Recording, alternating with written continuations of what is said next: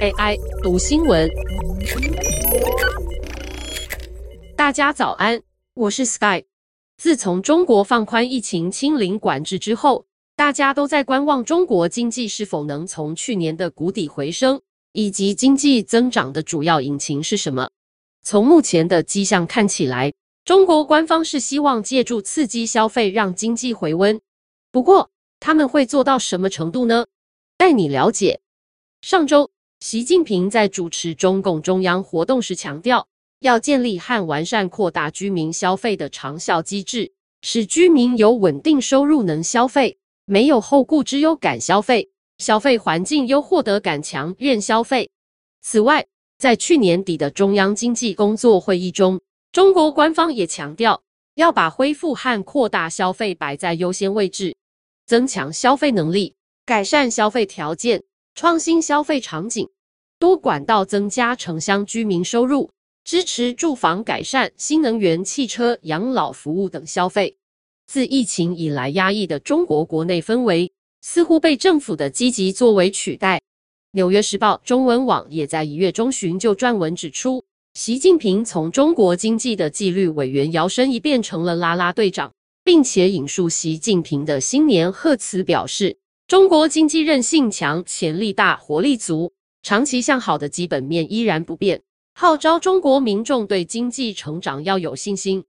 也因为最高层级的态度转变，外界也开始期待中国官方推出更多的消费振兴方案。彭博在周一报道，中国多家国有银行也响应政策方向，推出优惠的贷款专案。像是中国银行业推出了广泛的零售产品，来支应官方需要提振消费，来为全球第二大经济体创造更坚实的成长动能。另外，包括中国银行、建设银行等，在近期也都提出了低利贷款和礼物卡等方案，希望透过较低廉的资金取得，刺激消费。除了银行的响应之外，外界更持续观望中国官方是否会推出全国性的直接消费补助，甚至期待能在三月召开的人大政协两会看到更全面的直接补助消费专案。然而，路透社却引述三位不具名的消息来源指出，想要看到规模的消费振兴方案可能性不大。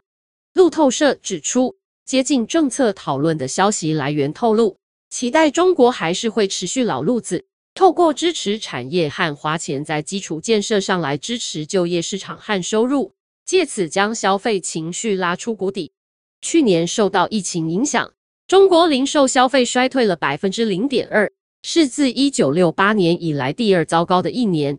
而人均可支配所得也只成长百分之二点九，也是自一九六八年以来成长最小的一年。然而，高盛却也预测。今年渴望看到中国的消费成长加快。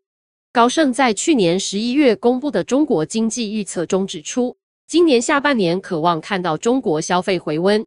二零二三全年的家户消费可望成长百分之七，比起二零二二年的百分之一成长有大幅改善。